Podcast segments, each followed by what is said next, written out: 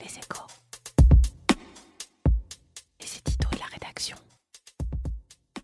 Disons-le tout de suite, la crise n'est pas finie. Tous les économistes en conviennent, la réponse des autorités au cataclysme financier qui a culminé il y a tout juste dix ans avec la faillite de Lehman Brothers a été rapide et plutôt exemplaire. Sur le plan politique d'abord, avec une coopération internationale jamais vue. Sur le plan monétaire aussi, avec les plans d'intervention massifs lancés par les grandes banques centrales, la Réserve fédérale américaine en tête. Les erreurs des années 30, l'indifférence, le laisser-faire n'ont pas été répétées. Nous avons eu un choc violent suivi d'une grande récession après Lehman, pas d'une grande dépression.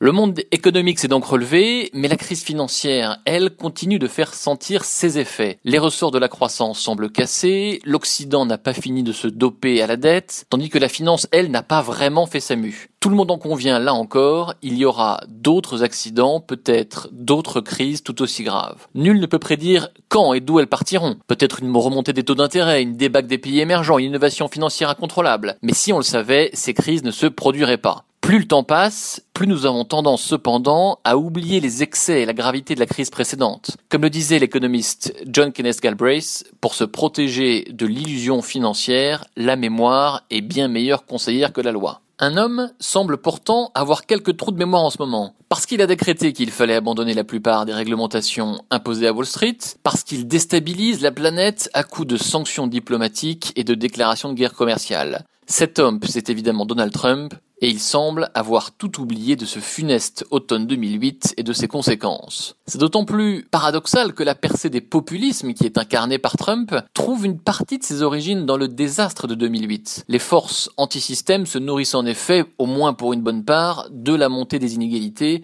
de la méfiance envers les élites, des failles de la mondialisation et de l'essoufflement des démocraties libérales. De Lehman à Trump, c'est au fond tendu un fil que nous n'avons pas fini de remonter. Pendant longtemps, l'Amérique a trouvé son intérêt à jouer le rôle de gendarme du monde. Elle a été désarçonnée par deux grands séismes depuis le début du XXe siècle. Un premier, le 11 septembre 2001, avec les attaques terroristes contre le World Trade Center qui ont bouleversé sa politique diplomatique. Un second, le 15 septembre 2008, avec la faillite de Lehman, qui a fait trembler sur ses bases l'édifice de tout le capitalisme financier et qui a fini par nourrir le slogan America First.